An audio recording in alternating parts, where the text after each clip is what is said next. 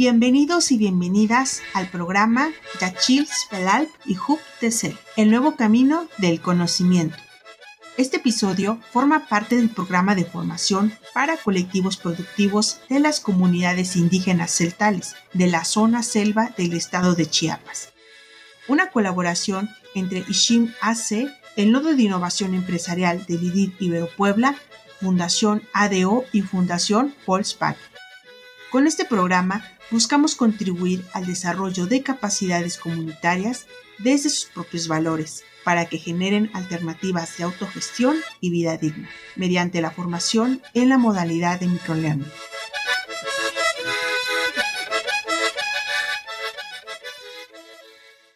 Incendios forestales. Hoy hablaremos sobre los incendios forestales y cómo podemos prevenirlos.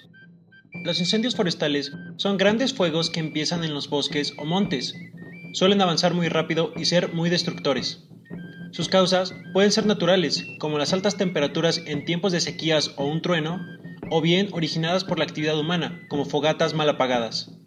De forma natural, los incendios ayudan a regenerar la tierra y hasta a reproducir algunas especies.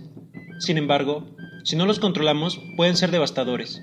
La actividad humana se ha vuelto la principal causa de los incendios forestales.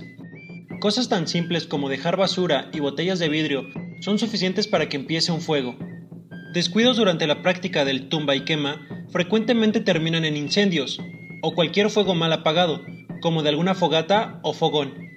Las chispas liberadas por tractores o armas de fuego también pueden ser causantes de incendios. También es común ver incendios iniciados intencionalmente por el crimen organizado, o intereses privados que quieren cambiar el uso del suelo de los bosques y montes. Lo peligroso de estos es que avanzan rápidamente y pueden cambiar de dirección con las corrientes de viento.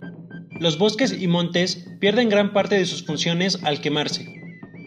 Por un lado, el fuego acaba con la piel de la tierra, afectando a los seres vivos que no puedan huir y parte de la biodiversidad de los montes. El humo y las cenizas contaminan el aire, volviéndose tóxico y difícil de respirar. Las cenizas y destrozos llegan después a los ríos afectando a estos también.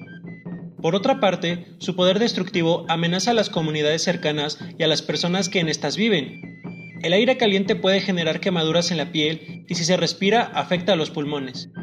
El humo y las cenizas también son un riesgo para la salud. Si no se controla el fuego de los incendios forestales, puede acabar con casas y edificios.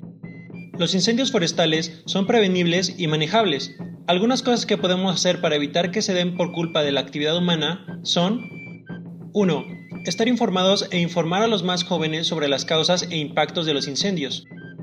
2. Se recomiendan limpiezas periódicas de bosques y montes.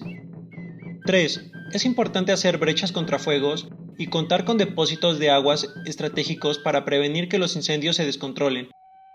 4. Si empieza un incendio forestal, recuerda guardar la calma, avisar a las autoridades pertinentes y refugiarse en algún lugar seguro, lejos de las llamas. Recuerda, proteger los bosques y selvas es proteger la vida. Hasta la próxima.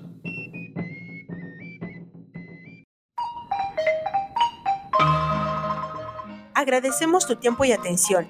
Escúchanos en nuestro próximo episodio.